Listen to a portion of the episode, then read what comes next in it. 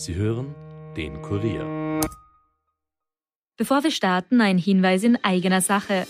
Ihr wollt immer informiert sein über das wichtigste Thema von heute, ob Corona, die aktuelle politische Lage, verrückte Diktaturen oder den Klimawandel.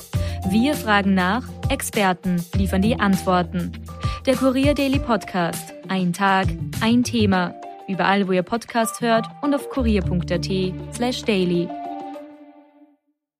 The first rule in investment is don't lose. And the second rule in investment is don't forget the first rule. Ziemlich gut veranlagt.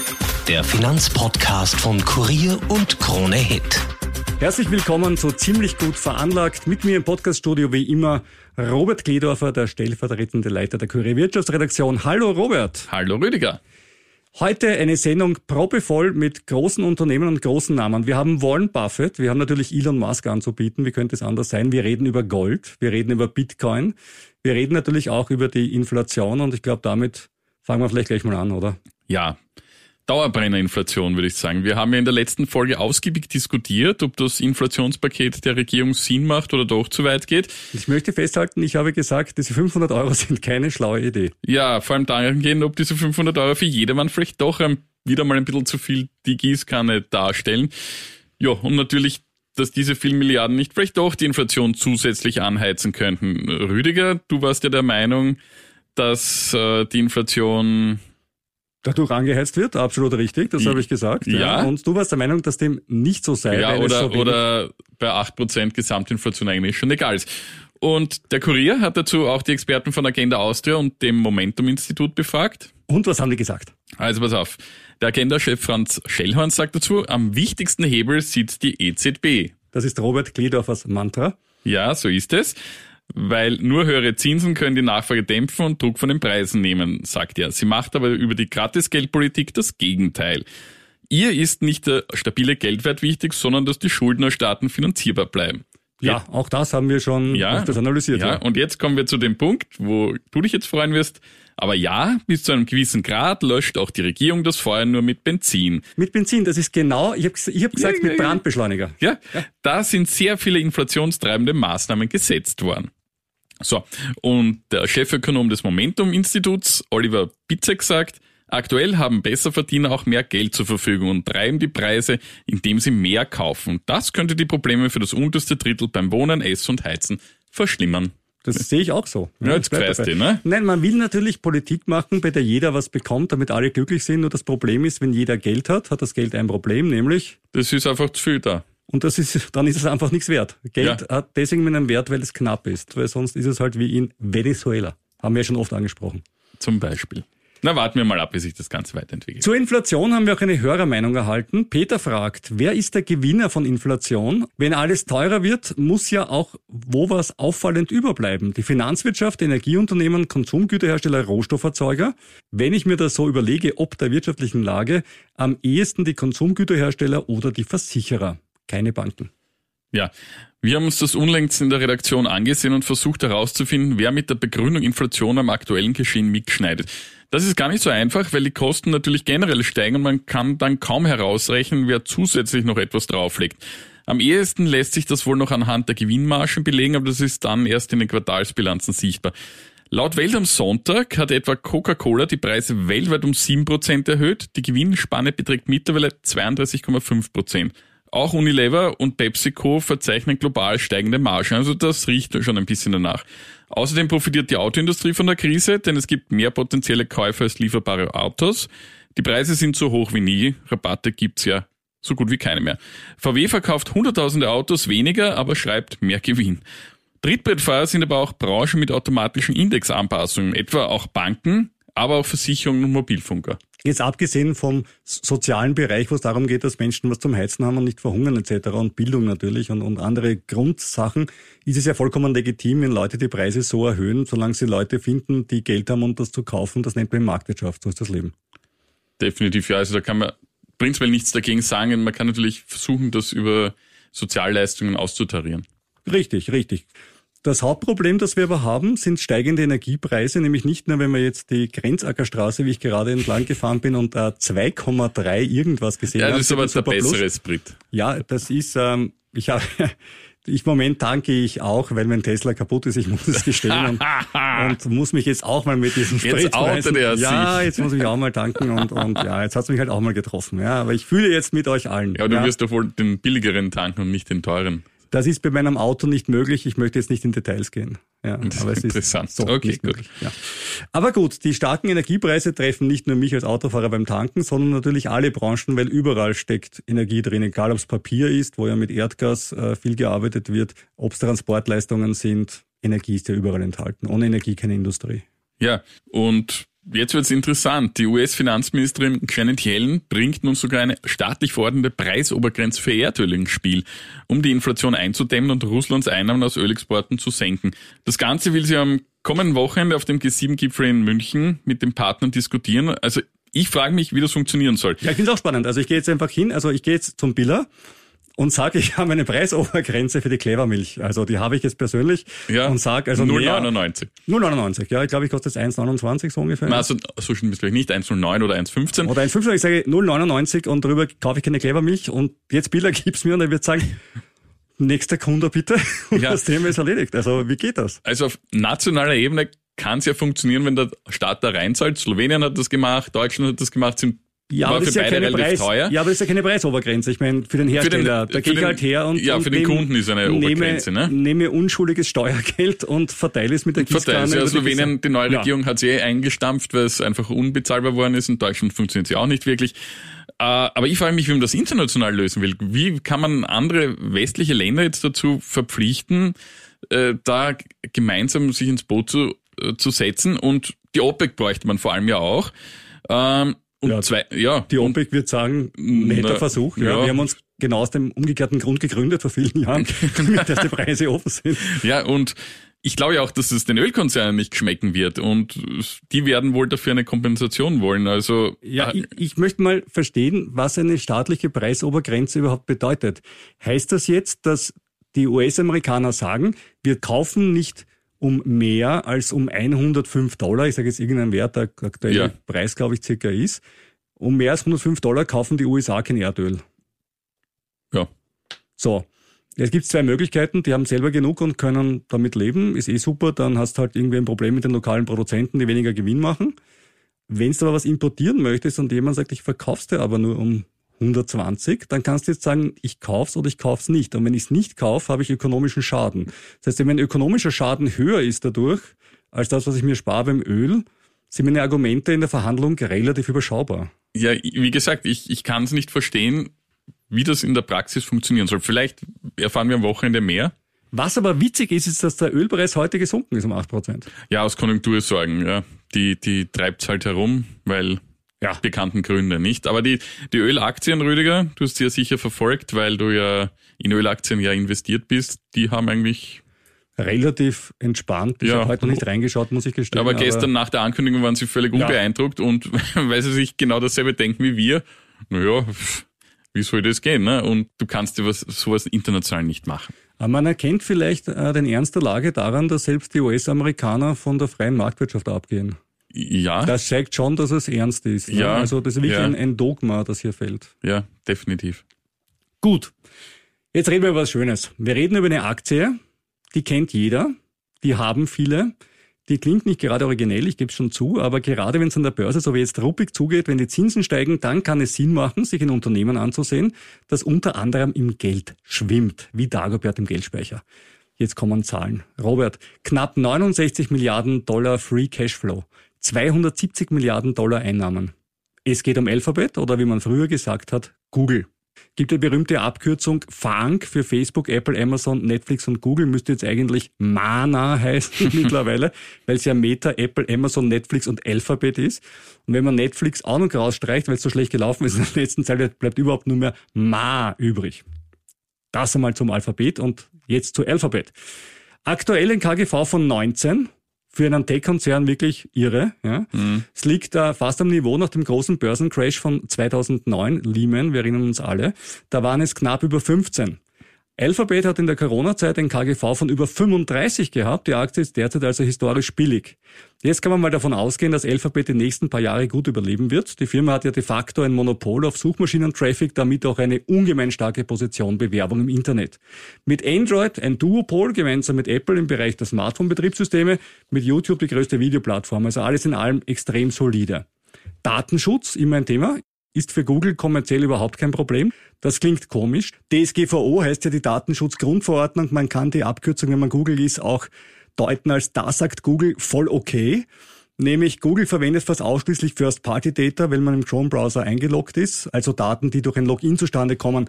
Im Unterschied zu Third-Party-Cookies, äh, das sind die berühmten Banner, die, diese Waren-Banner, die wir alle fünf Minuten am Tag wegklicken und uns auf die als gleich viel sicherer fühlen. Google will in Chrome die Cookies irgendwann eher bald komplett abdrehen. Die Datenschützer werden jubeln und Google kann so sein Werbemonopol festigen. Ja, also von der Seite her, zumindest aus Googles Sicht, ist alles super. Einziges Problem, das ist schon angesprochen, die Rezessionsängste. Natürlich, Google lebt von Werbung. Und was wird als erstes gekürzt, wenn die Leute weniger Geld im Börsel haben, die Unternehmen, dann ist es oft auch die Werbung und die Marktkommunikation. Kann also sein, dass der Kurs von Google mit der Konjunktur runtergeht, aber langfristig wird es kaum eine Rolle spielen. Das Einzige, was Google gefährlich werden könnte, ist der eigene Erfolg, nämlich dass Kartellbehörden sich das Unternehmen mal genauer ansehen und ein bisschen umrühren, was man auch irgendwann mal tun sollte, wie ich meine, auch wenn es mich als Google-Stakeholder stören würde. Dazu kommt, Google hat ein Aktienrückkaufprogramm. Um 70 Milliarden werden Aktien zurückgekauft. Zusätzlich kommt bei Google Alphabet jetzt auch noch ein Aktiensplit. Am 15. Juli gibt es einen 20 zu 1 Split. Das heißt, für eine alte Aktie bekommt man 20 neue. Die sind dann auch nur ein Zwanzigstel wert. Aber damit wird die Aktie wieder handelbarer für Normalsterbliche wie uns, weil zurzeit steht sie bei ungefähr 2000 Dollar, dann aber nur mehr um ca. 100 Dollar und dann kann man es auch schon Stück für Stück kaufen und verkaufen. Das einzige, Robert, was dich von Google Alphabet abhalten wird, ist, es gibt keine Dividende. So wie bei Gold. Ha, gutes Stichwort. Hm. Apropos Gold. Die Inflation ist zwischen 7 und 8 Prozent und ich habe es mir mal angesehen. Ich habe mir vor einem Jahr Gold gekauft und Gold ist in einem Jahr um 15 Prozent gestiegen. Also eines meiner ganz wenigen Investments, die funktioniert haben. Hat also die Inflation mehr als ausgeglichen. Und das, obwohl, wie du richtig sagst, keine Zinsen zahlt und außer rumliegen recht wenig macht. Normalerweise fällt Gold, wenn die Zinsen steigen. Bislang ist das diesmal noch nicht so der Fall, wie man sich gedacht hätte. Wir haben natürlich jetzt einen geringeren Goldpreis als vor ein paar Monaten, als Putin den Krieg gegen die Ukraine begonnen hat. Aber wie gesagt, auf Jahressicht hat er sich mehr als tapfer geschlagen. Ja, wobei man sagen muss, die 15% Kurssteigerung gelten ja nur für Euro-Anleger. In Dollar ist es plus minus null. Nein, es sind genau genommen 2,6 Prozent seit letztem Jahr. Also okay. nicht seit Jahresanfang, sondern ja. Okay, aber seit Jahresanfang sind es plus minus null und da hat man dann auch nicht so wahnsinnig viel davon. Aber mit welchem Investment, welcher Aktie hast du seit Jahresanfang plus minus null gemacht? Mhm. Müsste ich mal in mein Depot schauen. Also Rivian ist es, glaube ich, nicht gewesen. Nein, Rivian ist es sicher nicht gewesen. Das kann ich verraten. Apropos Euro. Der Kurs hat sich ja zum Dollar doch ziemlich abgeschwächt. Der liegt jetzt nur noch bei 1,05 Dollar, um 12 Prozent weniger als noch vor einem Jahr. Das macht Rohstoffe hier in Europa teuer. Aber Exporteure freuen sich, nämlich die, die in Dollarländer bzw. in Dollar fakturierte Waren verkaufen. Laut Handelsblatt ergeben sich daraus zusätzliche Vorsteuergewinne für deutsche DAX-Unternehmen in zweistelliger Milliardenhöhe. Dazu kommen auch noch nicht bezifferbare Wettbewerbsvorteile gegenüber Konkurrenten aus Ländern mit einer härteren Währung. Die 40 größten deutschen börsennotierten Konzerne im DAX haben im laufenden Jahr oder werden im laufenden Jahr 130 Milliarden Euro netto verdienen. Das wäre eine Milliarde Euro mehr als im Vorjahr und das war bereits das beste Jahr in der deutschen Wirtschaftsgeschichte. Die Unternehmen, die davon am meisten profitieren, dazu zählen unter anderem Bayer, Airbus oder auch Mercedes, also all jene mit einem großen Geschäftsanteil in den USA. Ja, das klingt immer super. Ja, man sagt immer Weichwährung, man kann leichter exportieren und so weiter. Und ich kann nur sagen, historisch gesehen stimmt's einfach nicht. Länder mit weicher Währung haben meistens dann irgendwann einmal nicht mehr kompetitive Industrien, weil im eigenen Land dann zu wenig investiert wird wegen der Geldentwertung. Auf Dauer hast du natürlich recht. Genau, das, ist, das macht kurz mal Spaß, ja, genau. aber ich warne davor zu sagen, Nein, weiche Währung ja. ist super, weil auf Dauer, also sonst wären Länder wie Venezuela Exportweltmeister. Ne? Ja, ich meine, Italien ist ja, hat ja auch immer abgewertet, wie es noch Lira gab. Genau, absolut richtig. Und, und, und das ging ja auch lange Zeit Und gut. denen ging es allerdings äh, volkswirtschaftlich gesehen damals stellenweise sogar besser als jetzt, wo sie nicht mehr abwerten können. Vollkommen richtig, korrekt, ja, ja. weil der Wert einer Währung immer mit der Produktivität der Volkswirtschaft zusammenhängt. Das So ergibt sich ganz von alleine. Ja. Außer man hat einen Euro, wo man es halt dann, Wo dann alle verordnet. Ja? zusammenhängen, ja. Trotzdem liebe ich den Euro. Kommen wir zu Kryptos. Bei Bitcoin hat es nach der Talfahrt auf gut 18.000 Dollar jetzt eine Gegenbewegung gegeben auf über 21.000 Dollar, das sind 16 Prozent plus. Das hat auch den Stablecoins ein bisschen Luft verschafft. Der USDD, den hatten wir letztens angesprochen, der immer eins zu eins zum Dollar stehen sollte, ist jetzt von 0,94 auf 0,96 rauf. Klingt nicht viel, aber für jemanden, der sich genau an der 1 orientiert, ist das schon ein, eine richtige Richtung. Die Frage ist, war das jetzt eine rein technische Gegenbewegung beim Bitcoin oder ist das Schlimmste für Kryptoanleger überstanden. Die Amerikaner haben ein etwas grausiges Börsensprichwort dafür. Wenn du Tierschützer bist, hier eine kleine Triggerwarnung, spule den Podcast an dieser Stelle für 30 Sekunden nach vorne. Für alle anderen geht es jetzt weiter. Den Dead Cat Bounce. Denn wenn eine Katze aus einem Hochhaus fällt, dann springt sie auch als Tote vom Asphalt, peppelt sie wieder ein bisschen nach oben. Und da sagen sie dann immer zu Böse. ganz kleinen Bärenrallies, das sind ja nur Dead Cat Bounces. Ja? Also wie immer, wenn es um die Zukunft geht, gibt es verschiedene Meinungen. Viele sehen den Boden erreicht, aber jetzt sollte es raufgehen. Andere sagen, auf 15.000 Dollar zurück wäre auch möglich. Das wären aber aus heutiger Sicht auch nur mehr 25 Prozent Verlust. Nur deswegen, weil Bitcoin ja schon um 70 Prozent gefallen ist seit den Höchstständen. Es gibt einen Wert, der aber ein bisschen Hoffnung gibt. Der hat diesen etwas komischen Namen Entity Adjusted Dormancy Flow. Dormancy, schlafend, das sind also Investments, die sehr, sehr lange schon in Bitcoin ruhen. Und wenn Leute, die den Bitcoin sehr lange halten, den jetzt auf einmal in Dollar wechseln, dann weiß man schon, oh, die echten Profis glauben jetzt nicht, dass es raufgeht. Und dieser Wert ist auf einem Rekord tief. Das ist gut, ne? weil die Leute, die schon länger im Markt drinnen sind, sagen, also jetzt verkaufe ich nicht, weil jetzt ist wirklich relativ weit unten. Ja? Das gibt ein bisschen Hoffnung. Die letzten Male, wo dieser Wert so gering war wie jetzt, ist Bitcoin danach auch immer gestiegen. Das ist natürlich keine Garantie, aber wie ich schon sagte, ein positives Signal. Okay, werden wir uns weiterhin ansehen, ob das auch in den nächsten Wochen so bleiben wird. An dieser Stelle wie immer unser wichtiger Hinweis. Die Erwähnung von Aktien und anderen Anlegeinstrumenten in diesem Podcast stellen keine Kaufempfehlung dar. Wenn du mit deinem eigenen Geld investierst, bist auch du dafür selbst verantwortlich. Wir sind nur für unser eigenes Geld verantwortlich und das ist schon kompliziert und schwierig genug in Zeiten wie diesen. Rivian haben wir schon angesprochen. Zum Beispiel. Informiere dich bitte daher immer möglichst breit, bevor du dich zum Handel mit Wertpapieren oder anderen Veranlagungen entschließt. Dieses Mal habe ausnahmsweise ich was aus den USA und zwar Nein. ja und zwar Kellogg. Da gehören ja auch Pringles dazu. Wir essen sie ja. Aber nicht gemeinsam, also Kellogg's mit Pringles als Frühstück ist ja wirklich unerträglich. Kellogg jedenfalls will sich jetzt in drei Teile spalten: Frühstücksflocken, aka known as Cornflakes, Snacks wie eben zum Beispiel Pringles und als drittes neues Standbein, man höre und staune, veganer Fleischersatz, also so etwas wie Beyond Meat. Ja, das kann spannend werden, denn Kellogg ist zwar ein braver Dividendenzahler, 3,4 Prozent ist die aktuelle Dividendenrendite, aber Kellogg steht heute am gleichen Stand wie vor fünf Jahren. Also hat sich bei der Aktie nicht wahnsinnig viel getan. Und jetzt teilen sie es in drei Teile, in einen Value-Teil, dieser Cornflakes-Teil, der hat wenig Wachstum und gute Rendite, einen Value- und Growth-Bereich für Snacks, da wollen es vor allem in Entwicklungsländern wachsen und eine Wachstumsaktie mit Fleischersatz. Und damit teilen sie das Unternehmen so richtig schön anlagestrategisch in drei Teile auf. In den Value Investor, a.k.a. Robert, Yes. in den Growth and Value Investor, das wäre gern ich, wenn es mir gelingen würde, und in den komplett ihren Super Growth Investor, der ich gerne wäre, wenn ich den Mut dazu hätte. Ja, dann bleibe ich bei den Cornflakes, würde ich sagen. Genau, apropos Dividenden, weil wir gerade drüber gesprochen haben, 2,6 Milliarden an Dividenden kassieren. Von wem kann man da nur sprechen? Das kann nur um unseren Guru Warren Buffett sich handeln. Ganz genau, der hat 2,6 Milliarden Dollar an Dividenden eingestrichen. Wo kommen die her? Das wäre mal Chevron, wo Buffett ja aufgestockt hat, also der US-Ölkonzern. 3,83 Prozent Dividendenrendite aktuell. Für Buffett ist das mehr als das, weil er sie ja billiger gekauft hat.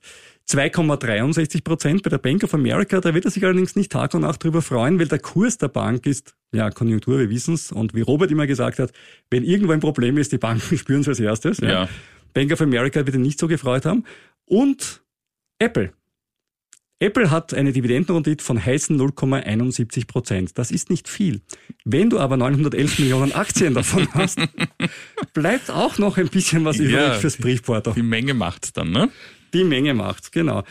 In Summe muss man sagen, ich bin ja ein Shareholder von Berkshire Hathaway B-Shares. Ist es nicht ganz so cool gelaufen dieses Jahr? Bis jetzt minus 10 Prozent, gut gemessen an dem, was man sonst erlebt, ist das ja eh noch relativ nett. Die Analysten sind aber trotzdem bullish, was Berkshire Hathaway betrifft. Ein Strong Buy, drei Buy, zwei Hold und kein Sale in diesem Monat bislang. Kursziel wurde ausgegeben im Schmittel mit für mich etwas sehr ambitionierten 370. Das wäre aktuell ein Plus von 38 Prozent, glaube ich jetzt nicht ganz. Aber tendenziell hat Warren Buffett ja in den letzten paar Monaten, wo er dieses Geschäft betreibt, ja bewiesen, dass er ungefähr weiß, wo es lang geht. Denke ich auch. Ich habe auch gute Nachrichten, nämlich aus Österreich. Erzähl. Kommen wir zunächst zum Pharmakonzern Valneva. Bei dem ist der US-Pharmakonzern Pfizer eingestiegen mit 90,5 Millionen Euro übernimmt er im Zuge einer Kapitalerhöhung 8,1 Prozent der in Paris notierten Aktien. Und mit dem Geld will Valneva die Entwicklung seines Medikaments gegen die Lyme-Borreliose weitertreiben. Die Aktie sprang um fast 30 Prozent hoch. Allerdings war sie in der Vorwoche stark gefallen, nachdem ja bekannt geworden war, dass der Konzern den Vertrag mit der EU zum Verkauf eines Corona-Impfstoffs eventuell kündigen muss, denn die Kommission will aufgrund der verzögerten Zulassung des Vakzins die Liefermenge massiv senken und dann zahlt sich die Produktion nicht mehr aus. Und von einem zweiten Unternehmen gibt es auch gute Nachrichten, nämlich eines, das wir gerade mit dem Börsenpreis ausgezeichnet hatten. Ja, das hatten wir im letzten Podcast. AT&S. AT&S, der Leiterplattenhersteller, wurde nicht nur zur Aktie des Jahres an der Wiener Börse gekürt. Nein, weil das China-Werk besser anläuft, der Lockdown in Shanghai geringere negative Auswirkungen hat es angenommen und die Wechselkurseffekte geringer sind als erwartet, geht der Konzern nun von einem Umsatz von rund 2,2 Milliarden Euro statt zuvor rund 2 Milliarden Euro aus. Die Aktie legte um 7 Prozent kräftig zu. Jetzt haben sich viele schon gefragt, wo ist das Geräusch, das wir jede Woche hören und wo wir uns denken, jetzt geht es um was wirklich Wichtiges. Und jetzt kommt wieder unser Blick zu Elon. Die Wundertüte von Elon Musk, unser Elon Musk Weekly. Elon Musk will jetzt dreieinhalb Prozent der Tesla-Belegschaft feuern. Zuerst war von zehn Prozent die Rede, die Tesla-Aktie ist dann auch rauf, aber ob da Ursache und Wirkung so klar sind, das weiß ich nicht. Schließlich ist ja der nächste generell rauf am Anfang dieser Woche. Am Dienstag, am Montag war ja Feiertag in den USA. Twitter, das will Elon Musk jetzt ja kaufen oder auch nicht kaufen und wenn kaufen, dann wahrscheinlich billiger kaufen, als es ursprünglich kaufen wollte. Twitter will weiterhin von Musk gekauft werden. Jedenfalls hat das der Twitter-Verwaltungsrat diese Woche bekräftigt, dass er den Aktionären empfehlen, das Angebot von Musk anzunehmen. Gut, das ist ein No-Brainer. Die Aktie steht bei unter 40 Dollar. Musk bietet ja 54,20 Dollar. Das wäre ein Plus von 13,5 Prozent. Oder besser gesagt, er hat es geboten. Aktuell spricht er gleich von drei Gründen, Twitter nicht zu kaufen. Er nennt folgende. Erstens, die Bots hatten wir schon, also diese maschinellen Accounts, die mitgezählt werden und damit den Unternehmenswert durch mehr User als wirklich in die Höhe treiben. Das zweite ist, die vier Milliarden Dollar, die er neben seinem eigenen Geld und dem Geld anderer Investoren von Banken noch braucht, da weiß er nicht genau, ob er die bekommen wird. Und das dritte ist, ob die Aktionäre bei dem Kauf überhaupt zustimmen würden, das weiß er auch nicht. Na, meine Meinung dazu erstens, kann man sich vor einem verbindlichen Angebot überlegen, die Sache mit den Bots. Zweitens, äh, die Sache mit den Banken, bevor man etwas kauft, sollte man schauen, ob man die Kohle dafür hat. Also siehe, ich kann mein Biller jetzt auch nicht sagen, ich bleibe wieder bei dem berühmten Beispiel. Ich muss dieses Milchbackerl jetzt wieder zurückgeben, das ja, ich gekauft ich nicht habe. Genug Geld mit ich habe die 20 Cent nicht gehabt. Das nicht, geht ja. irgendwie schwer. Und äh, drittens, äh, ich würde mir keine Sorgen machen, dass die Twitter-Aktionäre nicht verkaufen wollen, weil ähm, aus der Soap Opera mit 15% Gewinnung rauszukommen, ich glaube, da sagt keiner nein. Ja, das ist anzunehmen, dass da eine überwältigende Mehrheit dafür ist, außer vielleicht ein paar Idealisten. Ja, das war's dann auch schon wieder mit der heutigen Folge von Ziemlich gut veranlagt. Wer Fragen, Anmerkungen, Kommentare oder Beschimpfungen hat, na das hoffen wir nicht, dann schreibt bitte an ziemlich gut veranlagt.kurier.at. Wir freuen uns über eure E-Mails, ebenso wie über positive Bewertungen auf diversen Plattformen wie Spotify, und anderen Plattformen und vor allem auch, wir freuen uns über Abonnements. Es ist so schön, dann sitzen wir vor einem Dashboard und sehen, es haben die Leute abonniert und dann fühlen wir uns einfach besser. Bitte abonniert uns auch. Darüber würden wir uns besonders freuen. Und wir hören uns dann nächste Woche wieder. Dann vielleicht reicher. Aber ziemlich sicher weiser.